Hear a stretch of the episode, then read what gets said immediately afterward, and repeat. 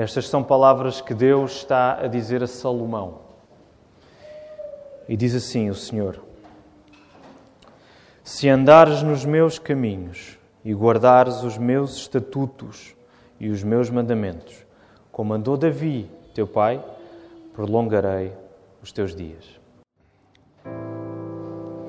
O sermão desta manhã chama-se Condições para carburar o coração. Condições para carburar o coração. E um dos equívocos que eu creio, à luz da palavra, um, que posso dizer no qual vivemos, é achar que um Deus que nos pede condições para vermos cumprida alguma promessa na nossa vida é um Deus de alguma maneira limitado. Podemos não afirmar isto assim, verbalmente, mas acabamos por viver como se de facto acreditássemos que o nosso Deus é um, é um Deus limitado pelo facto de Ele nos pedir condições quando nos faz promessas. Pelo contrário, meus irmãos, este Deus que nos pede condições para vermos promessas cumpridas nas nossas vidas é um Deus que, no processo de nos socorrer na nossa incapacidade, Ele põe os nossos corações a carburar por Jesus, muito longe de Deus ser limitado. Quando Ele nos pede condições, Ele socorre-nos nas nossas necessidades, nas nossas fraquezas, para que os nossos corações fiquem mais acesos pelo Senhor Jesus Cristo. E Ele faz isto para que nós nos alegremos mais nele e para que Deus receba toda a glória. E é por isso que eu quero também orar nesta manhã, pedindo a Deus que nos dirija e para que a Sua palavra seja pregada com fidelidade. Por isso, Vamos orar. Senhor, nosso Deus e Pai, nós estamos aqui pela tua graça. Por isso nos alegramos e queremos agradecer-te, Senhor. Obrigado. Obrigado porque tu nos trouxeste esta manhã aqui para te louvar, para ouvirmos a tua palavra, Senhor. Se há aqui alguém que não te conhece, Senhor, nós acreditamos que tu também trouxeste essa pessoa para escutar o teu Evangelho. Ó oh, Senhor, toca os nossos corações, quer já creiamos, quer ainda não creiamos para que possamos admitir agora e pelos, pelo resto dos nossos dias que o teu Filho Jesus é o único Senhor, Ele é o nosso Salvador, Senhor. E por isso, abre os nossos corações para nós confiarmos mais em Ti, para admitirmos os nossos erros, falhas, pecados, Senhor, e confiarmos em Cristo. E ajuda-me, Deus, a pregar a Tua palavra com amor, com fidelidade, dizendo a verdade, Senhor, e olhando para a tua palavra e querendo que tu sejas glorificado. É isso que nós estamos aqui para fazer, para te dar louvor e glória, Senhor. Por isso queremos orar estas coisas, no nome do teu Filho Jesus. Amém. No domingo passado, nós lemos Deus a abençoar Salomão com riquezas e glória, além da sabedoria que o jovem rei já lhe tinha pedido. Mas agora, neste verso 14 que acabámos de ler, Deus promete abençoar Salomão com largura de dias, com longevidade. Isto se Salomão seguisse o exemplo de fidelidade de Davi, seu pai. Se Salomão fosse fiel, se andasse nos caminhos do Senhor, Deus prolongar, prolongaria os dias a Salomão. Esta bênção de longevidade prometida por Deus, ela é condicional ao facto de Salomão andar nos caminhos de Deus e guardar os seus estatutos e os seus mandamentos, tal como David guardou. E é importante nós hoje colocarmos os nossos olhos nesta questão de promessas condicionais que Deus nos dá. Mas antes disso, eu quero ir convosco até ao livro de Provérbios. É um livro que temos consultado com alguma frequência, porque ele também é um livro que fala acerca da sabedoria, e é isso que temos estado a estudar. O rei Salomão escreveu este livro, e lá em Provérbios 3,16, Salomão está a escrever sobre a Senhora Sabedoria, aquela senhora que nós já estudámos há umas semanas e que é a senhora mais bela e mais apetecível em toda a palavra. E Salomão escreve assim, Provérbios 3,16: escrevendo sobre a sabedoria. O alongar-se da vida está na sua mão direita, na sua esquerda, riquezas e honra. Isto está a bater com o que está a acontecer a Salomão agora. A bênção principal da sabedoria, que é ilustrado pela sua mão, mão, direita, é largura de dias, longevidade. Ao passo que riquezas e honra não ocupam um lugar assim tão alto nesse ranking em comparação. E daí a ilustração da mão esquerda. A coisa mais importante que a sabedoria pode dar é a longevidade de dias. Os dias serem prolongados nesta promessa de Deus a Salomão é típico da vida eterna. O que é que isto significa? Significa que há aqui um tipo de eternidade que está a ser antecipado e que pertence àqueles que desejam a sabedoria que vem do alto. Há um tipo de eternidade que está a ser aqui antecipado quando Deus promete longevidade de dias a Salomão. E essa eternidade pertence àqueles que desejam a sabedoria que vem do próprio Deus. E fica implícito que esta sabedoria não se resume à atividade durante o tempo de vida útil aqui nesta terra. A sabedoria que Deus concede assume que a melhor coisa que pode existir é uma eternidade junto a Deus. Quando nós estamos a falar em sabedoria, não estamos apenas a querer algum tipo de capacidade especial para tomarmos decisões importantes e difíceis ou para evitarmos o erro, mas acima de tudo, nós queremos sabedoria porque a sabedoria reconhece que a melhor coisa que nós podemos ter é uma eternidade junta a Deus, que começa aqui. Deus prolongar os dias a Salomão significa que a vida de Salomão pautar-se-ia por obediência aos mandamentos de Deus.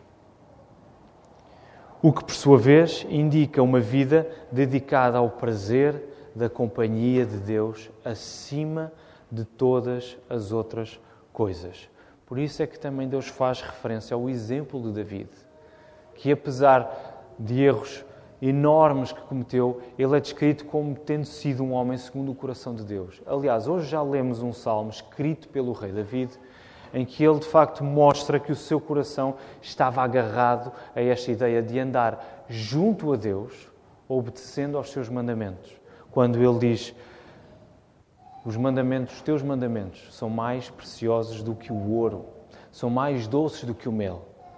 David, com isto, estava a querer dizer que obedecer a Deus, caminhar ao lado dele, obedecendo aos seus mandamentos, é a melhor coisa que ele pode ter na sua vida. E nós, neste versículo 14 do terceiro capítulo do primeiro livro de Reis, também lemos um eco daquilo que temos citado em Deuteronômio 6,5 do mandamento mais importante de todos. Amarás, pois, o Senhor teu Deus de todo o teu coração, de toda a tua alma e de toda a tua força. Deus está interessado ao fazer esta promessa a Salomão. Deus quer que Salomão confie nele, para que o amor principal de Salomão esteja em Deus. Não apenas cumprir os mandamentos por cumprir, mas para que o maior desejo da vida de Salomão seja de facto uma vida inteira dedicada à presença de Deus. E a promessa que Deus faz a Salomão, a Salomão assenta nisto. Nós sabemos que esta condição que Deus pede a Salomão não foi mantida na vida de Salomão. Se nós lermos o resto deste livro e, e lermos o resto do que aconteceu com o rei Salomão, nós vamos ver que o coração deste rei começou a ser atraído e corrompido por outros deuses. Então Salomão não cumpriu esta condição que Deus lhe pediu. A largura dos dias de Salomão não foi aquela que podia ter sido. É importante nós colocarmos os nossos olhos neste aspecto da condicionalidade da promessa de Deus, ou de várias promessas que Deus nos faz. E nós podemos dizer, quando vamos para a palavra, à luz daquilo que ela nos traz, nós podemos afirmar o seguinte: há promessas que, por um lado, nós recebemos e são cumpridas na nossa vida, são bênçãos que nós recebemos, são graças que vêm até nós, por nós satisfazermos determinadas condições. Por outro lado, há promessas, há bênçãos, há graças na nossa vida que nós não chegamos a receber, não chegamos a viver. E não se cumprem em nós por nós não satisfazermos determinadas condições. Isto é importante que nós fixemos e agarremos isso. Deus, de facto, dá promessas na sua vida e muitas delas são promessas que pedem condições para nós fazermos. Deixe-me ilustrar com alguns exemplos bíblicos, começando com uma promessa incondicional, ou seja, uma bênção, uma graça que vem da parte de Deus, que não depende de nada além do próprio Deus. Então, esta graça incondicional é a eleição divina, o facto de Deus eleger aqueles que são seus. E lá em Romanos 9:11 nós lemos o apóstolo Paulo a escrever o seguinte: E ainda não eram gêmeos, os gêmeos nascidos, nem tinham praticado o bem ou o mal, para que o propósito de Deus, quanto à eleição, prevalecesse, não por obras, mas por aquele que chama. E neste versículo em Romanos, Paulo ilustra esta incondicionalidade o facto de desta promessa de Deus não depender de mais nada fora do próprio Deus, esta incondicionalidade da eleição de Deus, no exemplo de Jacó e Isaú, os gêmeos, filhos de Isaac, e no facto de Deus ter escolhido Jacó em detrimento de Isaú, não por alguma coisa que Jacó tenha feito ou que Isaú não tenha feito. E deixem-me dizer mais, nem pela fé que Jacó viria a demonstrar, ou pela falta de fé que Isaú viria a demonstrar. Porque até a própria fé só pode surgir de um coração que já foi renovado por Deus. Logo, esta escolha assenta unicamente no Deus que chama. Então temos aqui um exemplo de uma promessa incondicional de Deus. A eleição depende unicamente de Deus e da sua sabedoria, não depende de mais ninguém e de mais nada. Agora vamos ver uma, um exemplo de uma graça condicional, de uma promessa condicional, a justificação. Esta é daquelas doutrinas preciosas para nós. Todas as doutrinas são preciosas, mas esta é daquelas que bate fundo no nosso coração. Em Romanos 3, 28, lemos Paulo escrever: Concluímos, pois, que o homem é justificado pela fé, independentemente das obras da lei. Qual é a promessa aqui? É sermos justificados. Essa é a bênção, essa é a graça que Deus está a trazer para nós. Sermos justificados diante de Deus. Qual é a condição para que isto aconteça? É a fé.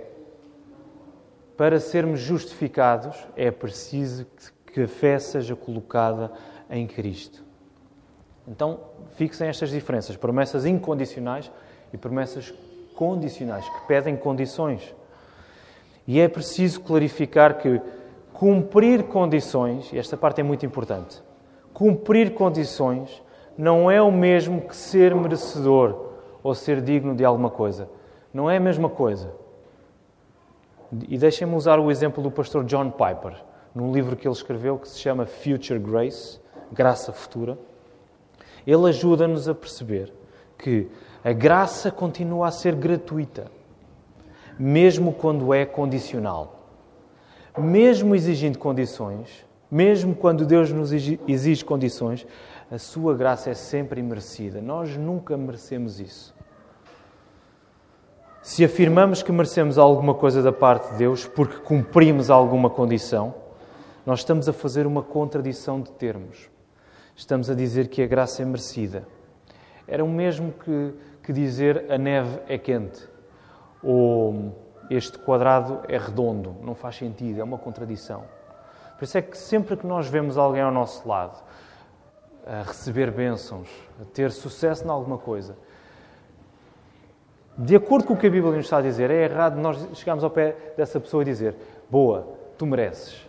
Isso não faz sentido. Porque é a graça de Deus na vida dessa pessoa. Aquilo que nós devemos dizer é: Estou muito contente por ti. Graças a Deus por isso. Graças a Deus porque tu estás a viver essas coisas. Tu não mereces. Podemos dizer isto.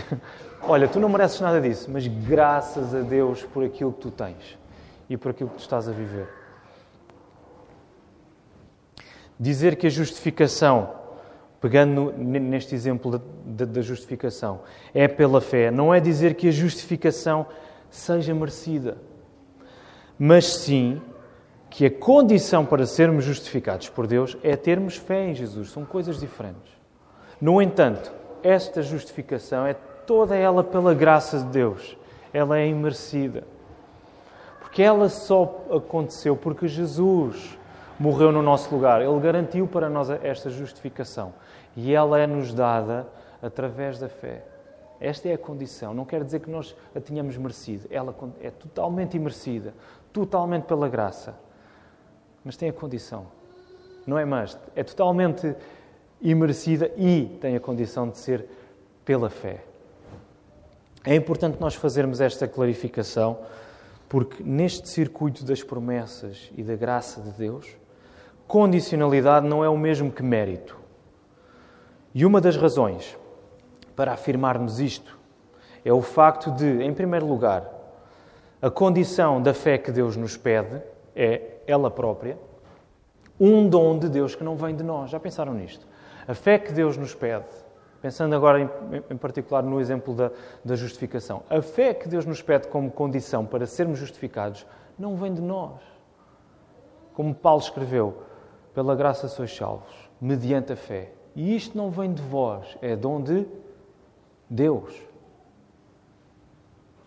Por outro lado, a fé que Deus nos dá caracteriza-se por uma natureza que se satisfaz constantemente em tudo aquilo que Deus é para nós em Cristo Jesus. A verdadeira fé que salva, a fé salvadora, é a fé cuja natureza se satisfaz completamente naquilo que Deus é para nós em Cristo Jesus, em tudo aquilo que Deus é para nós em Cristo Jesus.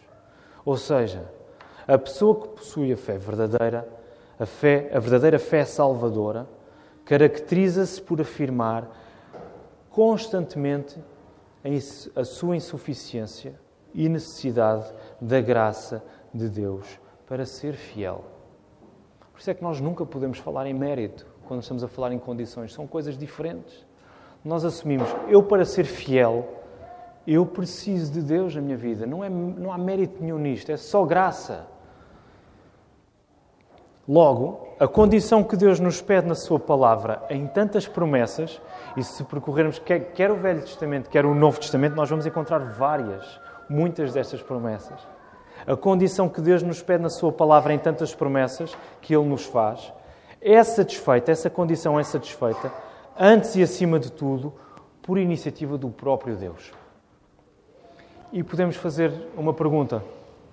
Aliás, como tem sido hábito, se tiverem questões ao longo do sermão, vão apontando-as. Quinta-feira é sempre um tempo em que podemos ir até alguma dessas questões. Se tiverem questões, podem escrevê-las, podem enviar para mim uh, ou para um dos pastores e podemos tratar delas, ok? Uma das coisas boas de nós colocarmos questões à, à, àquilo que o texto nos está a trazer é que isto, isto é, é quase um é, é mesmo um conselho pastoral. É nós anteciparmos problemas é nós anteciparmos pecados em que poderemos cair. É nós começarmos a, a, a colocar desde já questões para começarmos já a trabalhar o nosso coração, para não cairmos no risco de não percebermos alguma coisa que já devíamos ter, ter percebido. Portanto, usem também este espaço para, para colocarem as vossas questões e teremos depois tempo na, no culto de quinta-feira para podermos abordá-las. Então, podemos fazer a seguinte pergunta: se esta condição que Deus nos pede é assegurada em nós pela ação do próprio Deus, por que é que Ele continua a pedir-nos para a satisfazermos? Perceberam a pergunta? É, acho que é uma pergunta óbvia. Então esperem lá. Se é Deus que, por sua iniciativa, cumpre em nós essa condição de termos fé, por que é que ainda assim Ele continua a pedir-nos isso? É quase como perguntar: se Deus nos pede coisas que depois nós nos apercebemos que não as conseguimos fazer sozinhos, mas percebemos que foi Deus a fazer essas coisas em nós, que é que Deus ainda nos pede essas coisas? Isto é uma pergunta que dava, como o pastor Tiago costuma dizer, pano para mangas. Podíamos estar aqui muito tempo a conversar sobre isto, mas eu quero simplificar. E eu responderia da, da seguinte maneira, maneira: Deus continua a pedir-nos para satisfazermos estas condições para que nós nos alegremos mais em Deus e para que Deus seja mais glorificado nas nossas vidas. Para que nós nos alegramos mais no Deus que nos capacita e para que Deus seja glorificado nas nossas vidas. Como é que isto acontece? Deus quer ser conhecido como um Deus que dá abundantemente. E um Deus que supra as nossas fraquezas e as nossas necessidades. Se, se assim não fosse, Deus não, não se teria chegado a Salomão e dito: Pede-me o que queres que te dê. Deus quer ser conhecido como um Deus que dá abundantemente. Deus quer ser conhecido no verdadeiro sentido de ser experimentado, vivido, não apenas conhecido intelectualmente, mas conhecido quando o experimentamos, quando vivemos essa realidade. Como um Deus forte que nos carrega até ao fim. Deus quer que nós percebamos que nós somos fracos, mas Deus é o nosso Deus forte. Deus faz isto dando-nos a fé e trabalhando essa fé em nós. O próprio Salomão já tinha reconhecido esta verdade no capítulo 6, quando ele diz: O meu, servo, o meu pai David foi fiel porque tu foste bom com ele.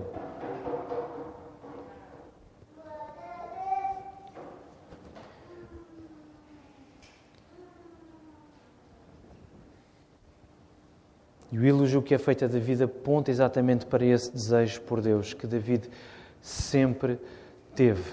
Por isso é que Salomão, e por isso é que Deus também menciona David aqui. Se tu andares nos meus mandamentos segundo o teu pai David andou, ele não está a dizer que David era perfeito.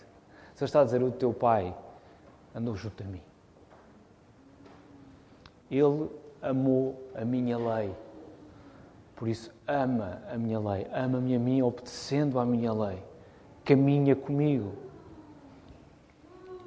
Quando Deus promete abençoar Salomão com uma vida longa, mediante a condição de este andar nos seus caminhos, Deus está a mostrar ao jovem rei que a verdadeira sabedoria atinge o seu propósito último, o seu propósito principal, numa vida inteira dedicada a entregar-se a Deus em obediência através da fé. O objetivo principal de querermos ter sabedoria é querermos estar constantemente alegres e satisfeitos em Deus. Mais uma vez, a sabedoria não é alguma coisa que nós usamos de vez em quando para parecermos mais inteligentes que os outros ou para evitarmos todas as decisões erradas.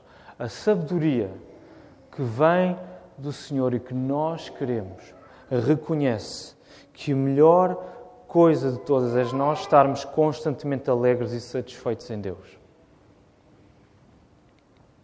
E isso passa, inevitavelmente, por olharmos para a extensão da promessa de Deus. Qual é esta extensão da promessa que Deus está a fazer a Abraão? Ele está a antecipar uma eternidade. Nós devemos colocar os nossos olhos na eternidade. Queres ser sábio? Coloca os teus olhos na eternidade de prazer com Deus que Ele nos garantiu em Cristo Jesus. Queres ser sábio? Coloca os teus olhos também naqueles naquelas pessoas que estão à tua volta que já colocaram os seus olhos nesta realidade, que já têm os seus olhos, os seus olhos amarrados em Cristo Jesus e na eternidade que Ele garantiu para nós. É para isto que a Igreja também serve para nos educarmos e santificarmos uns aos outros pela fé, para vermos mais Cristo na vida dos nossos irmãos. Não há outro modo de ganharmos sabedoria a não ser olharmos para Cristo ele que é a sabedoria de Deus. Ele que é a sabedoria que encarnou para vir até nós e para nos garantir um gozo constante na presença de Deus. Na tua mão direita há longevidade de dias. Este gozo não se reduz a esta vida, mas é um aperitivo de uma alegria inimaginável. Nós não temos noção do que nos aguarda e de uma alegria incomparável que viveremos com Deus na eternidade. Por isso, meus irmãos, é hora de nós dobrarmos os nossos joelhos. É hora de nós confessarmos os nossos pecados. É hora de nós nos arrependermos. É hora de nós derramarmos os nossos corações a Deus em oração. E quero ir até à carta de Tiago e ler dois versos primeiro diz assim: Se porém algum de vós necessita de sabedoria, peça a Deus, que a todos dá liberalmente, e nada lhes impropera, e ser-lhe-á concedida.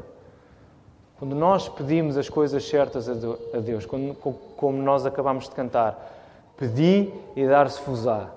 Deus dá. Peça, porém, com fé, mais uma vez, a condição está aqui. Peça com fé, não duvidando em nada, pois o que duvida é semelhante à onda do mar, impelida e agitada pelo vento. Não suponha esse homem que alcançará do Senhor alguma coisa, homem de ânimo dobre, inconstante em todos os seus caminhos. Por isso eu quero encorajar-vos, irmãos, vamos agarrar a promessa condicional que Deus nos faz. Também em Tiago, quando ele diz: Chegai-vos a Deus. E o que é que acontece? E Ele se chegará a vós. Cheguemos-nos a Deus. Como é que fazemos isso? É o próprio Deus que faz isso em nós. E Ele se chegará a nós. Eu acredito que há muitas bênçãos, muitas promessas, muita graça que nós não chegamos a experimentar e viver, porque nós não acreditamos nisto. Porque nós não nos achegamos a Deus. E nós precisamos de reconhecer isto, arrependermos-nos disto e pedir estas coisas ao nosso Deus que nos dá e que nos sustenta e que nos carrega até ao fim em Cristo Jesus. Que o Senhor nos abençoe.